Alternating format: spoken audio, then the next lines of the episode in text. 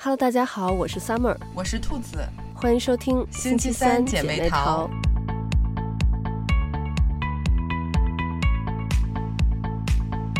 上周很多人刚刚结束了高考，所以这周我们就来聊一聊关于高考的事儿。距离咱们俩高考应该得有十几年，快二十年了吧？这是一个暴露年龄的问题。对，我就总觉得自己好像才刚。过完十八岁生日，怎么就现在一想起高考，怎么已经过了那么久了呢？对，就是每年一到要高考的季节，然后就总是感觉高考的日子就在昨天。对，这个是创伤后综合症嘛，就是 总是脱离不了这个高考的阴影。没错。刚才咱们节目录之前，我稍微跟你聊了一下，我发现现在的高考跟咱们那个时候变化好多呀。对，就是，嗯，反正感觉好像每过几年再一问现在的高考是什么情况，就都发现和以前不太一样了。嗯，对，我觉得就是最大的一个差别是，咱们那个时候是先填志愿再考试。然后我记得当时其实就有一些地区、一些省份是先考试再填志愿，然后当时就是有一部分北京的家长和考生就会觉得，嗯，好像也是希望改成先考试再填志愿，这样就是可能大家考完之后就。大概知道一下自己考的水平怎么样，这样填志愿的时候会更准确一点。所以现在好像听说北京也是改成这样了。对，是也是先考试，然后再填志愿。嗯，不过我觉得填志愿这个吧，还真的是。是一门学问，我觉得、嗯、那个时候，我记得咱们高三的时候就有很多，呃，包括电视上的节目呀，还有那种线下的讲座，就会教大家要怎么去填报志愿。对，我记得我妈那会儿拿回来那种特别厚的大本儿，嗯、然后就是所有的那个学校和专业的那个名单儿。我天，嗯、简直！对，我当时也是，就好像咱们每个人都发了一个特别厚的本，嗯、就所有的学校，从一本、二本、三本，然后可能好到大专院校吧，就都有，而且就是呃，所有省市的也全都有。我记得当时我就一心想学心理学，然后呢，我又不愿意出北京，然后最后我看下来，咱们又是文科生嘛，最后看下来好像只有三所学校。呃，北京的三所学校有收文科生，嗯、就是心理系，然后就当时觉得，哎呀，我的这个报名的这个范围就太窄了。哦，其实我当时也很喜欢心理，但就是因为他，嗯，收文科特别少嘛，嗯，但是他不是我的，就是第一志愿，我最想学的还是那个，嗯、就是电视新闻，所以我后来报的都是。就是广电类的，嗯，对，所以我觉得这个其实也是给嗯、呃，可能高中的学生一个一个经验吧，就是嗯，像我当时，如果我先是想好了，就是在我选文理的时候，或者甚至说在我高二的时候，我可能想好我学心理，然后我去做一些研究。会发现，因为当时想当然觉得心理是一个偏文科的这种 科系，对，然后但没想到他竟然是大部分是招的是理科生，所以就如果当时我提前做一些功课的话，可能我就会选理科了，但结果就想当然的以为。文科就是那个心理会招文科生，结果发现竟然只有那么少的学校招，所以我觉得，嗯，就是给现在的如果还在上高中的学生，嗯，大家提个醒儿，就一定要先，如果你有特别想要上的专业，你就先。不过我觉得现在网络也很发达，大家可以就是可能能提前查到很多资讯，像咱们那个时候，我觉得就。资讯没有像现在这么发达，所以现在的学生我觉得也还挺幸运的。他们而且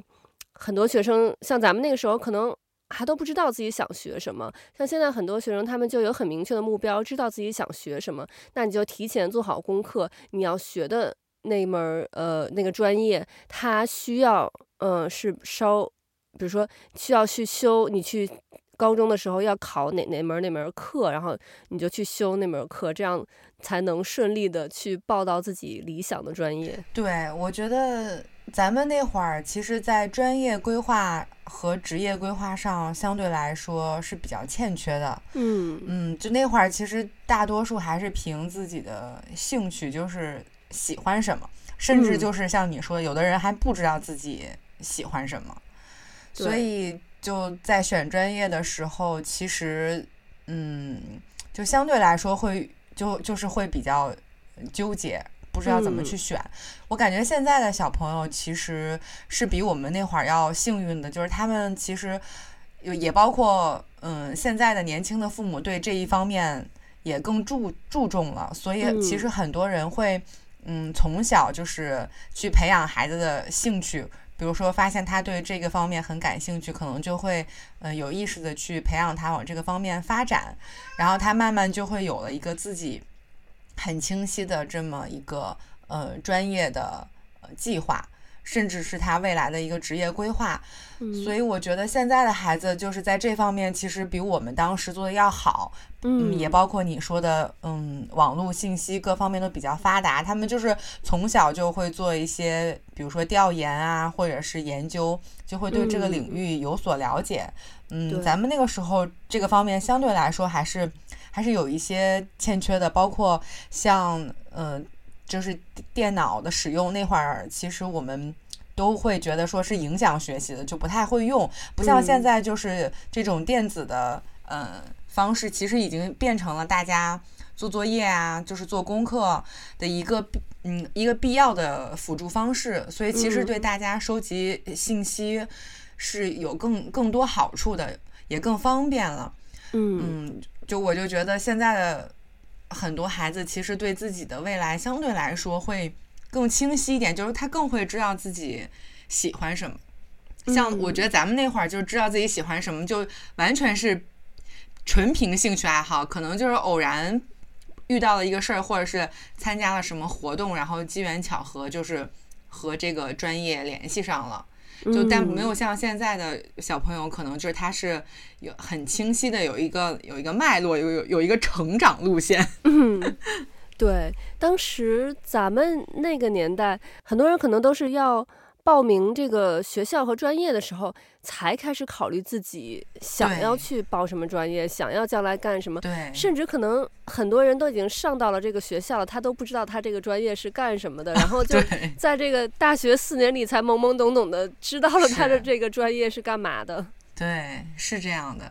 对，其实我想问一下，就是现在，嗯，国内大家。什么就报名什么专业比较火呢？因为就咱们那个时候，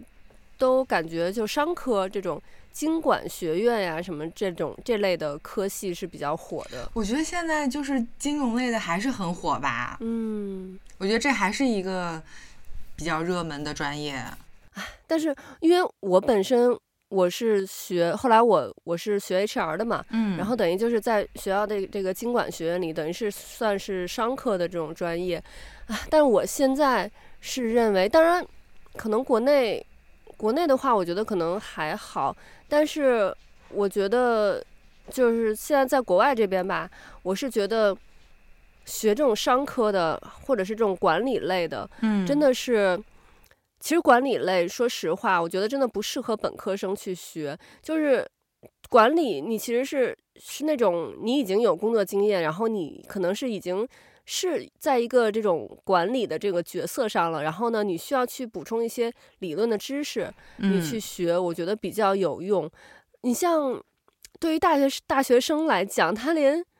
可能他的人生规划他都还没有太确定的时候，他去学那些东西。嗯，我觉得真的，他没有太多的感触。像我自己也是，我当时学的时候，我就是没有太多的感触。但是我工作之后，工作了一段时间，然后刚好我比较，呃，我觉得我比较幸运的是吧，就我那个时候我的那个部门，然后会经常有这种内部的培训，然后就有我们内部的人去给我们周围的同事去做这种培训，就是我们的领导会让我们把我们擅长的东西。去讲给我们的同事，然后我就是学管理的嘛，我就会讲一些管理学的这种呃概念去给我同事。然后那个时候就我工作了一段时间了，然后我再回去看我呃大学时候管理学的那些书，我就又有了不一样的感悟。就我上大学的时候是完全就是只是把它当成学习的一个一个东西来学，但是我就不知道要怎么去实践它们。但是真正工作之后，你再去看的时候，你才能有能有这些体悟。嗯，然后因为我现在在国外这边嘛，我觉得就真的是学一门这种能掌握的这种技术类的这种专业，嗯、我觉得比这种管理类啊或者商科的这种，真的说不好听就是假大空。就是你像我现在学管理，我如果说不是去外面公司去上班的话，我在家我根本就是没有任何。可以发挥我这个专业技能的地方，但我有周围有很多朋友，他可能比如说是学呃设计那种美术那类的，嗯、那他就可以去接一些活儿。对。然后有一些朋友可能是学计算机的，然后哦，然后我觉得计算机真的是，计算机应该有火了几十年吧，因为我记得我有一个表哥，他就是学计算机的，然后他比我大。一轮大十二岁，就他那个年代，像他高考等于是应该要将近三十年前了。在他那个年代，计算机系就是非常火的一个科科系了。嗯、然后到现在，计算机仍然是最火的一个科系。对，对，在我们这边，IT 做 IT 的人应该是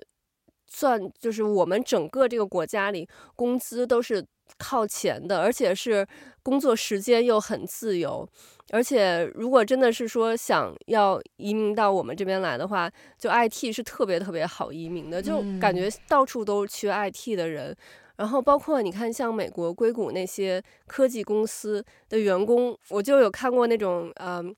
视频，然后看到就。呃，硅谷里头的一些公司，像 Google 啊什么之类的，员工福利都超好的，就是他们办公室里头都是游戏机啊，然后那个还有自己的游泳池什么之类的，然后工资又很高，所以我觉得 IT 真的是应该，我觉得再过几十年都不会这个热度会减掉的这么一个专业。嗯，对，尤其是现在人工智能像这个 ChatGPT 这么火，嗯，所以其实。对，我觉得就是这种技术方面，计算机类的，真的，嗯，对，还是很有前景的。对，我觉得就这种工科的，就，嗯、呃，而且就计算机，其实就以咱们不懂的人，就像我以前也不懂，就就觉得哦，计算机就你学个就是这种的，就 computer 这种的就可以了。但后来我有听到专业人士跟我说，就是 computer science 这种的都是就是底下打工的。就是学出来就是做底下打工的那种人，就是叫什么码农什么什么之类的。就是你要学那个叫啊、uh, software engineering，就是软件工程，说这个是管管那些学 computer science 的那那种人的。所以就我觉得。就除了呃刚才说的 IT 以外，我觉得就是这种 engineering 就是工程类的，有很多就是什么土木工程啊，嗯、什么这个刚才说软件工程这种工程类的、工科类的专业，我也觉得是就是很有发展前景的这种专业。对对对，我觉得你说的特别对，就是这些工工科类的，对，就你刚才说的软件工程、土木工程都是比较火的专业。嗯，对，而且我特别认同你说的。要掌握一门技能，就我觉得这个是在工作之后，你就会越发的发现，真的掌握一门技能，那就是你的生存之道。就是你其实走到哪儿都不用太担心，因为你有一门技术。所以我就觉得真的是学一门技术很重要。所以我其实觉得，呃，就国内。可以更大力的去发展，就是职业学校和专科学校，就是，因为其实真的有一部分人他不是擅长考试的，但是他也许就是在技某一种技能上他是很 OK 的，所以我觉得就是其实这个问题咱们之前也有聊过，就我真的觉得国家可以更大力的去在这方面做投入，就是其实我们是需要很多嗯技术类的人才的。嗯，就所以其实可以把这个环境做得更好一点儿，因为就包括像我学的专业，因为因为我还是比较幸运，就是因为我非常当时特别喜欢，就是呃想就是想做电视节目，所以我当时学的广播电视新闻。嗯、我们当时就是嗯、呃，老师其实在专业课上有说过这话，就说你们其实比其他专业的人的优势只只有多出来几个月。就是如果是别的专业的人他来学，他其实几个月他也也能赶上你们。他说，所以你们不要觉得自己。学了这个专业就很厉害了，他当时是就是这么跟我们说的。我觉得这话还是挺挺有道理的，因为其实就是像说，比如说你学金融的，或者你嗯学法律的，其实你也可以之后来做呃新闻，因为他其实需要各个专业的学生，然后所以就是嗯你到嗯到了实际的工作当中，但是本身学新闻的这个人他其实是不具备。其他那些专业的这种呃专业知识的，嗯，所以就是我我就觉得工作之后是能感受到，嗯，老师当年说的这个话，他确实很有道理。然后就包括像你刚才说，就是对，就是我们后来做节目，就像比如说做设计类的，还有做后期的，他其实是掌握了一门实实在在的这个技术，那他其实就真的可以接很多的活儿。就不用担心自己没有饭吃，你知道吗？就觉得嗯，有一门技术在，就真的非常的踏实。嗯，对，你刚才说这个，我觉得特别有同感，因为我觉得我们 HR 也是这样。我当时毕了业之后，然后去到我我第一家工作的公司，看到 HR 里面其实很多人他的本专业都不是学 HR 的，因为我在那个公司是一个就是比较偏工科的。那种的公司嘛，然后很多人都是可能是从那种技术岗，然后他后来转到 HR，或者是可能学的是一些嗯，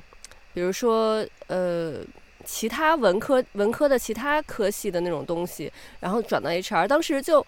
好像只有我一个人是 HR 毕业的，嗯，然后我就觉得为什么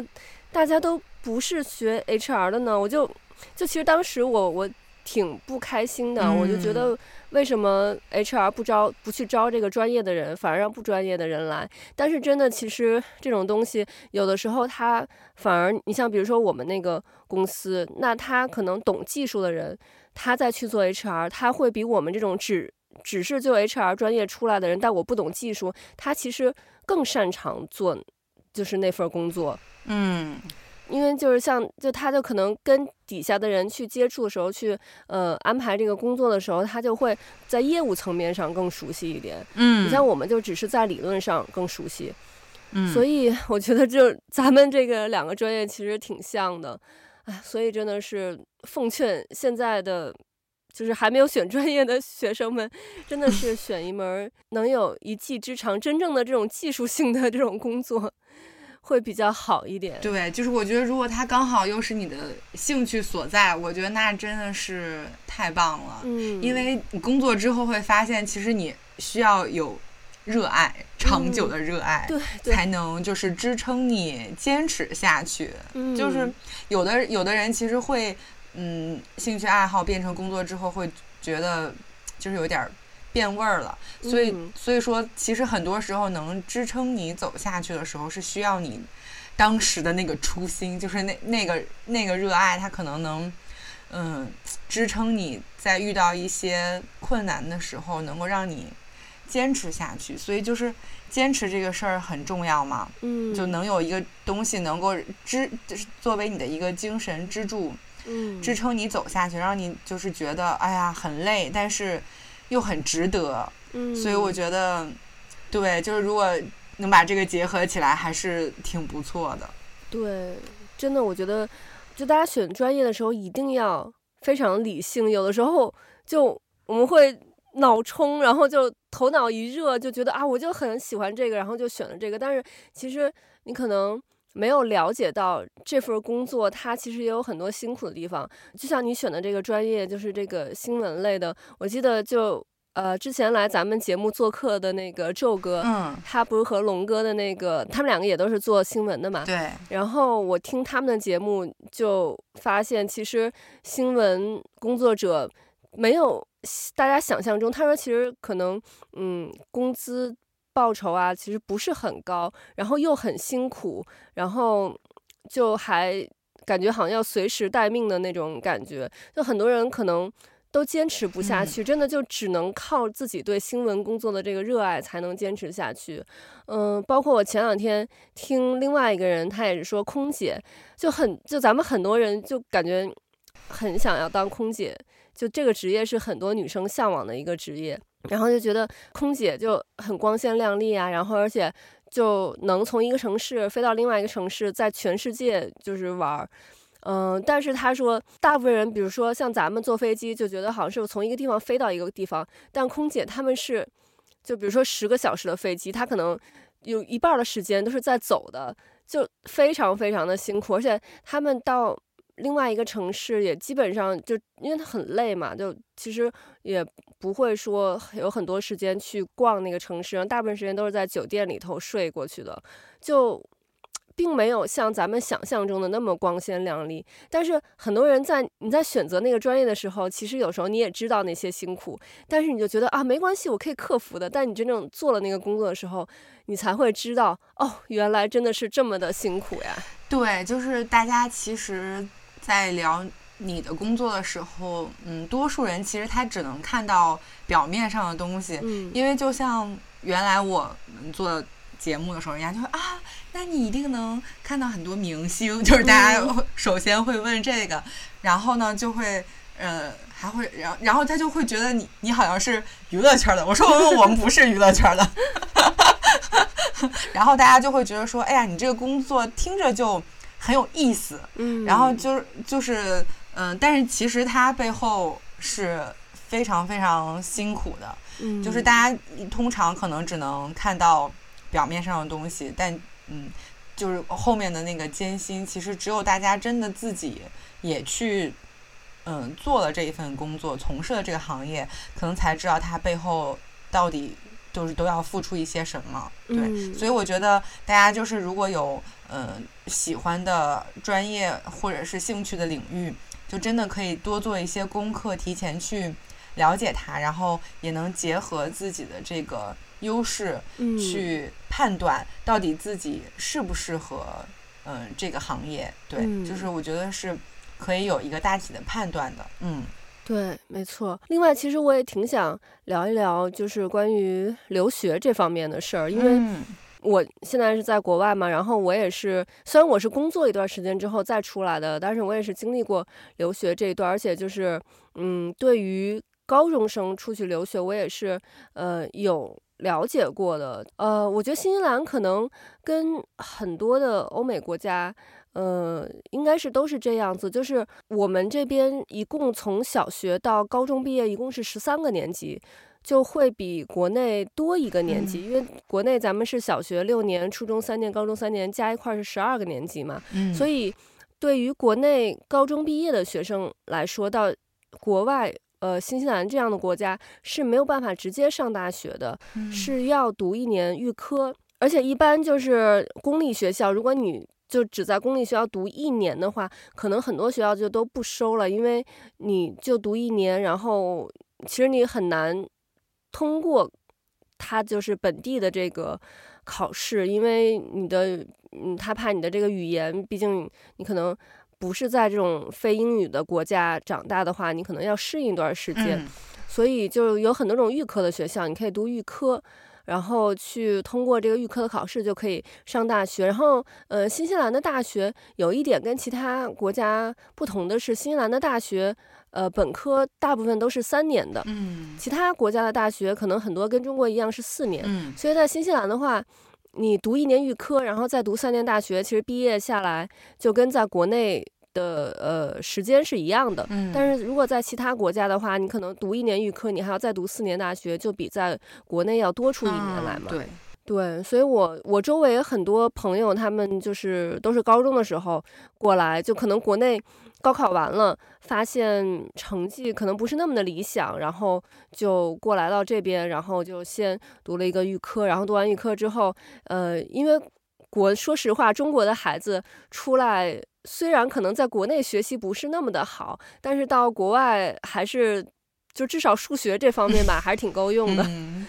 然后就都能就预科完了之后，嗯，你如果稍微就是不是那种完全不学的话，稍微努力一点，还是能考一个挺好的大学的。因为，嗯、国外的学校它在整体的，就是可能国际交流方面呀什么的，会呃导致它的这个。就整个的排名会比较好，你像新西兰的，呃，新西兰的这个澳大是在这个呃全世界排名前一百的，然后另外的几所学校也都是嗯排名前五百的。然后新西兰这边还有很多，就可能在新西兰这边读完预科，然后你也可以以这边预科的成绩去申请澳洲的学校，然后澳洲的学校就有很多是排名非常靠前的，大家可能。全球排名十几名呀，二十几名，就是已经算是非常非常好的了。这种学校就跟藤校其实也差不了太多。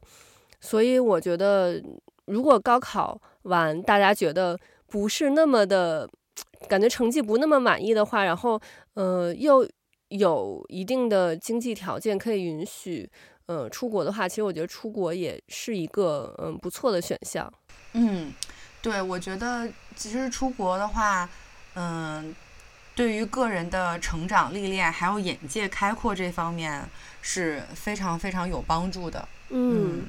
对，嗯，但是就是也要结合个人的情况来看，嗯、因为嗯，基础教育我觉得嗯还是国内相对来说做的会更扎实一些。嗯，我觉得这个这个还是就是还是大家比较比较公认的，但是确实我觉得呃。只要有条件，我非常鼓励大家能够出去看一看。嗯，我觉得这个真的是很重要的一点，就是，嗯、呃，你出去之后真的是整个人的眼界，包括你看问题、看世界的这个角度都会不一样。嗯，我觉得这个还是，嗯，非常非常好的一点。对，但是有一点，我觉得就是要提醒，如果想要出国的，嗯，同学们，嗯、就是，嗯，怎么说，出国的话，真的是，呃，心里要做好这个准备，可能会比国内你更容易感觉到孤独吧？我觉得，嗯嗯，因为国内毕竟是，就是你有很多可能从小认识的朋友，这是第一点。第二点就是，嗯，在学校里，因为中国的呃，有一个是有宿舍嘛，还有一个就是大家其实很多课都是会是一块儿上的，就是还是挺有那种同学同班同学的那种感觉，然后也会可能班级里头会组织一些活动，但在国外真的就是你一个人，就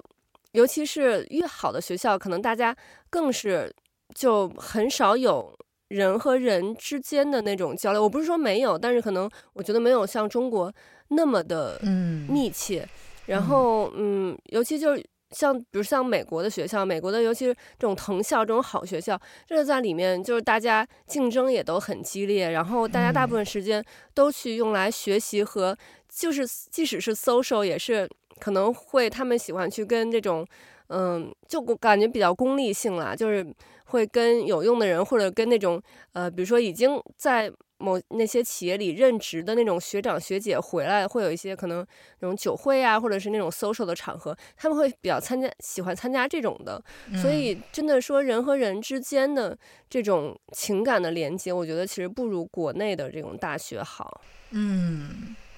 对，你说的有道理。嗯，是，就是会感觉，嗯，大学时光就是在国内的话，还是就是有那种。嗯，有有一点延续了，像高中的那种感觉，就是你还是会有那种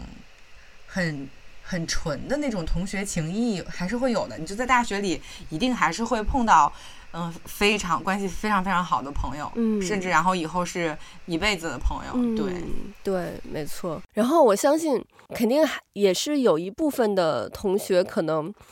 高考出来成绩出来之后，发现并不是那么理想。然后，呃，现在应该是还有复读这个这种说法吧？嗯，应该是有的。嗯，但是 就是 以我就是我个人的观点啊，就因为我是没有复读过，但我身边有人有复读过嘛，我是其实不是很建议大家去复读。因为就我身边看到的例子，复读完之后真的比第一次要考得好很多的人很少很少，几乎没有，大部分可能都还是跟第一次考了一个差不多的学校，或者稍微好一点点。因为说实话，你第一次高考失利，大部分啊就有两种原因，一种可能是。呃，你觉得紧张了，就你没有发挥出你正常该发挥出的那个水平，没有发挥出你平常的水平。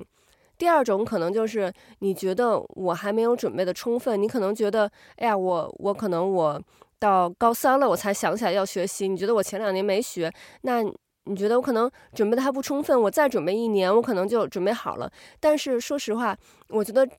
这两种，等你在复读的时候，第一种。是因为你觉得你没有发挥好吗？那说明就是你的心理可能没有那么的强大，你就比较容易紧张。考试的时候，那你再一次考试的时候，尤其你又是复读，复读真的压力非常的大。你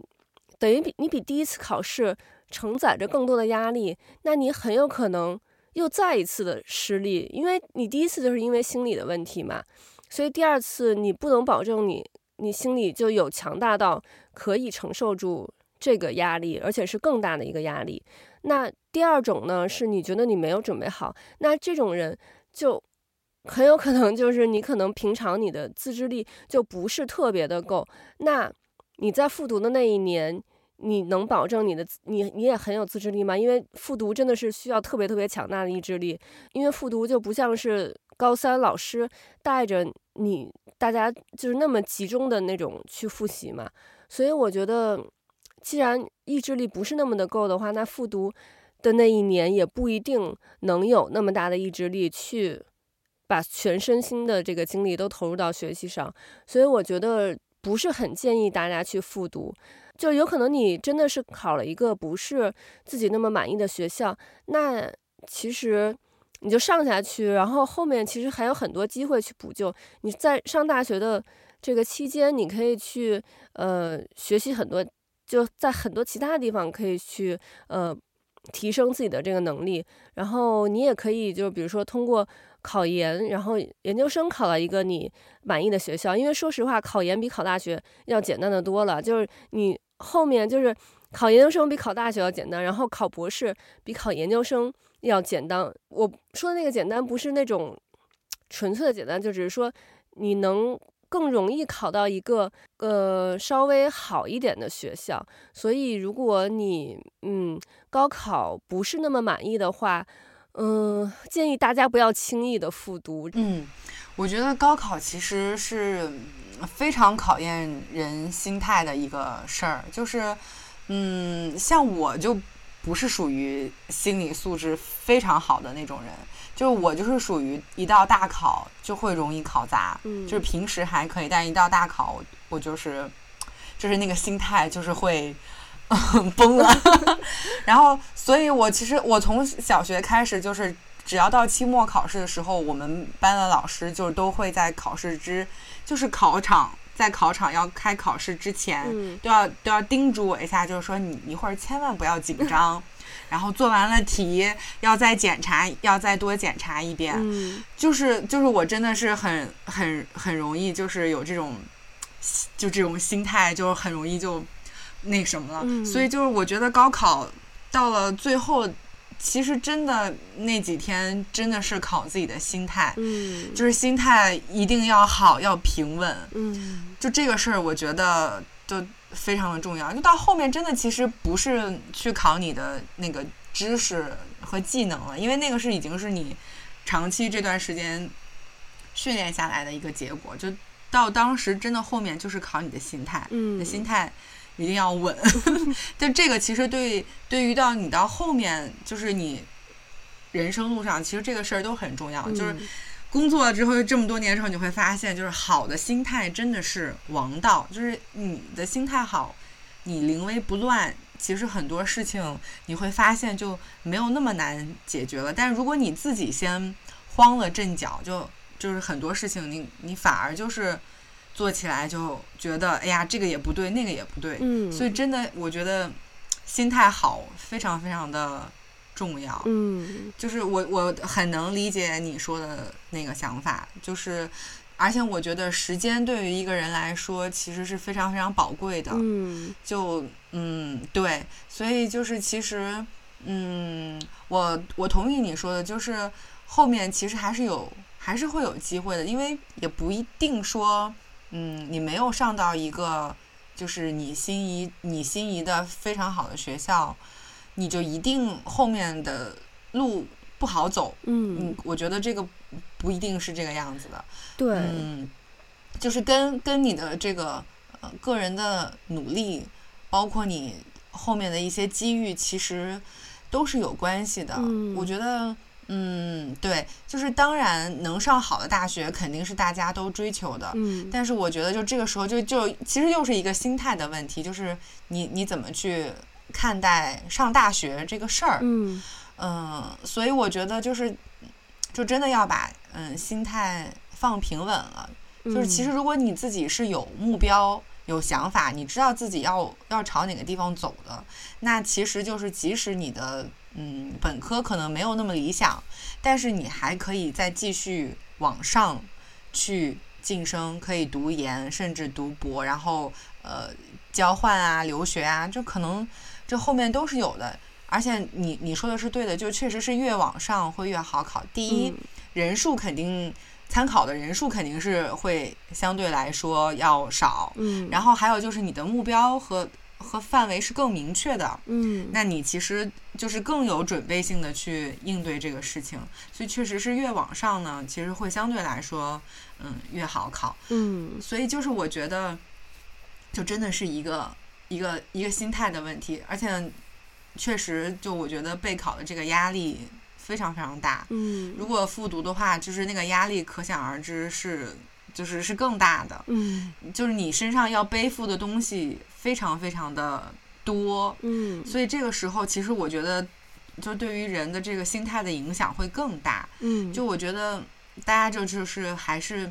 尽可能的去，嗯，放平心态面对高考这个事情。哎，就这，但这个度其实也挺难掌握的，因为这确实是，就是，嗯，对于很多人来说，这可能就是决定他命运的一个时刻，所以这个事情对他来说非常非常重要。嗯，但是如果真的失利了，就是我觉得也不要，就是现现在这个当中，还是要想办法让自己，就是你要想办法去，嗯。解决这个事情，而不是让自己就是陷在这个失利的情绪当中。嗯，嗯，就是不要去计较这个事情。所以，其实这个我觉得高考这个事儿，嗯，一方面它是考你的知识和技能，但一方面其实它真的是对一个人。一个心态的考验，就是一种锤炼。就我觉得这就是像，如果真的是有那种什么什么修仙要过多少关，嗯，我觉得高考这一关真的是就是非常锤炼一个人。就真的，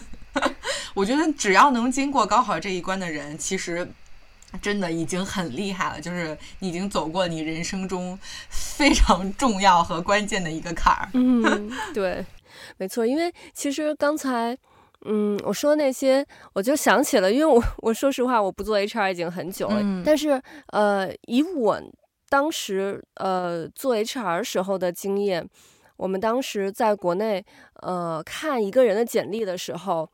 基本上是以他的第一学历，就是他本科的学历为主，因为就大家默认的一个东西，就是说，呃，你本科考进去，大家都是经过高考嘛，这个是就是你的真实实力，这个这个本科的这个学历是真金白银的，但是呃，研究生的。学历，因为我看到很多人本科可能是一个非常非常普通的学校，然后研究生就是一个是一个非常好的学校，比如说呃可能人大呀或者清华这类的，呃，所以为什么我 告诉大家研究生要比本科好考，就是你本科可能呃考的不是一个那么好的一个学校，可能是二本的一个学校，但是你研究生还是有可能能考到像人大呀、清华或者是其他这种非常非常好的这种。呃，很一类的这种学校，然后，嗯，另外还有一个就是我当时做 HR 的时候，当然我们招应届生，呃，因为我们那个当时的那个公司品牌是非常好的一个这个呃国际的一个品牌嘛，然后，所以我们招的应届生呃，一定是要是那种特别特别好的一本的学校，就是像现在。说的这种九八五的学校，要至少是这样的学校，嗯，但是如果你是有工作经验的人的话，其实我们对于你的这个学历的要求就不是那么的高了。我们招过很多就是呃有工作经验的人，他的本科和研究生的学校都不是那么好的学校，但是他的工作经验呃很符合我们的要求，呃，我们也会招这样的人。所以就说，如果你的考的学校不是那么好的话，呃，就像我刚才说的，你通过校外可能多参加一些就是相关的活动，然后呃多有一些这种工作的经验，然后毕业的时候你可能不一定能进到，比如说像我当时工作的第一家公司那样呃的企业，但是你可以先呃进到一些就是嗯。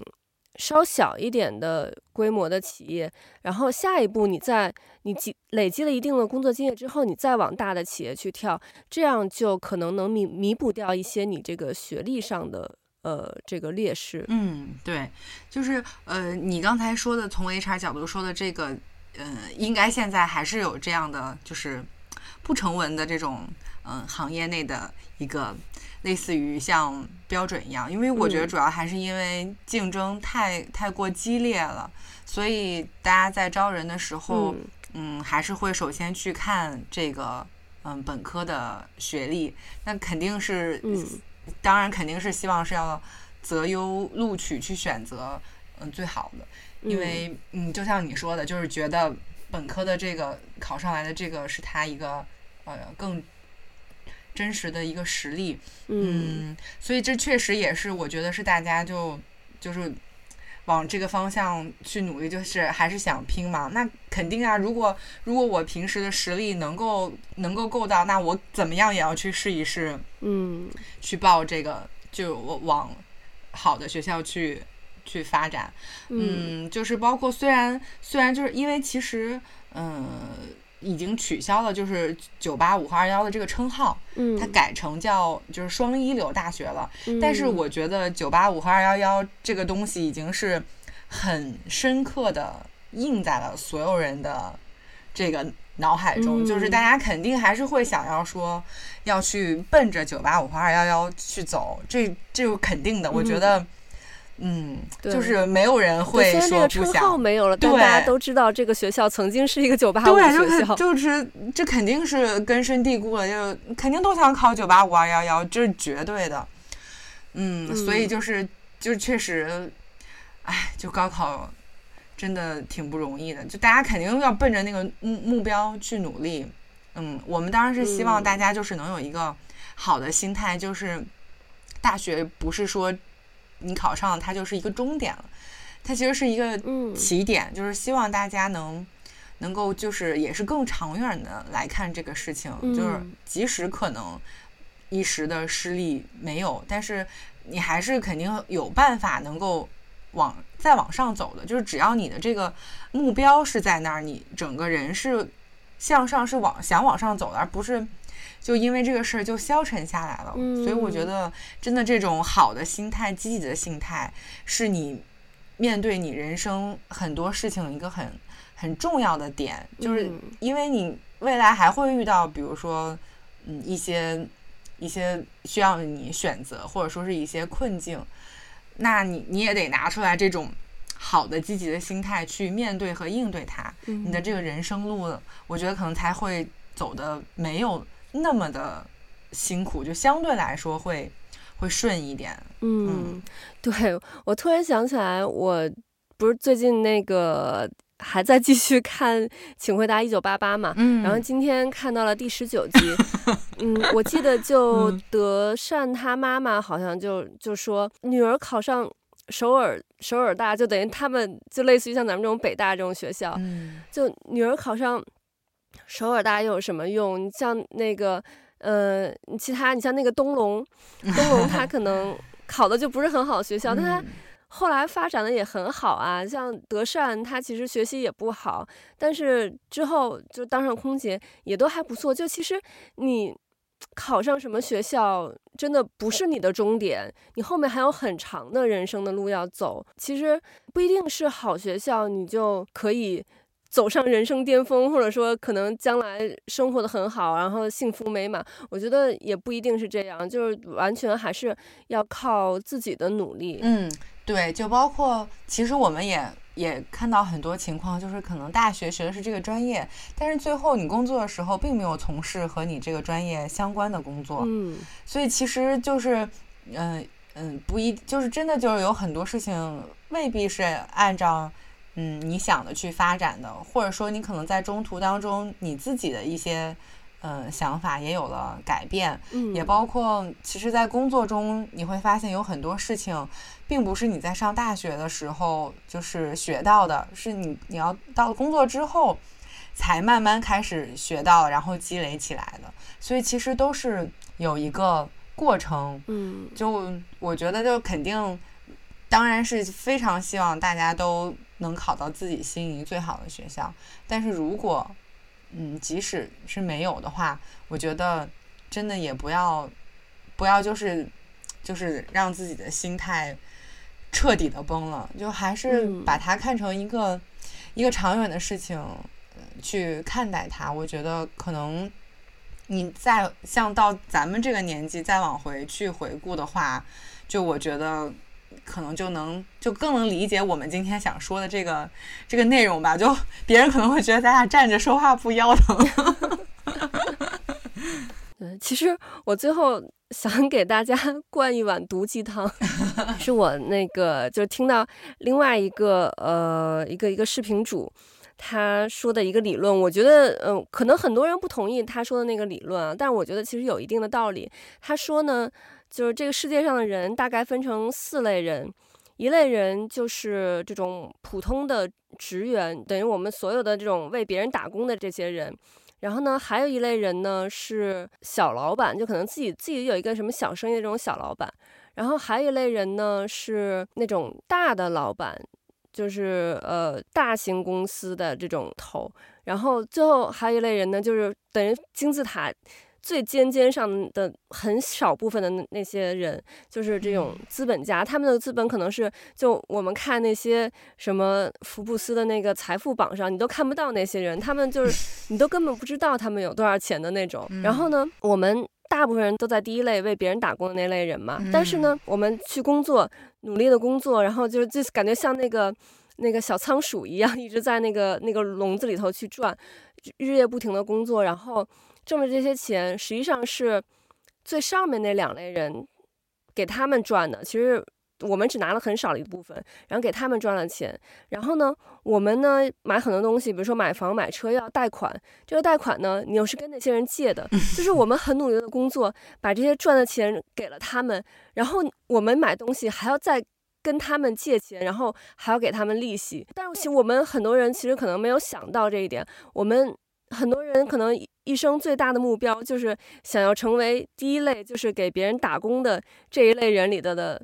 这个最上面的那一层，就是打工人的头头。嗯，然后，但是他说，其实我们应该是要努力的去当成第三类人和第四类人。嗯，而不是说。去就是可能我们很多人终其一生，你可能你最多就只是在第一类人里面的上面。而且像他说，就是这个学校，其实这我好像是听很多人说过这个理这个理论，就是学校其实呃当初建立就是这个资本家为了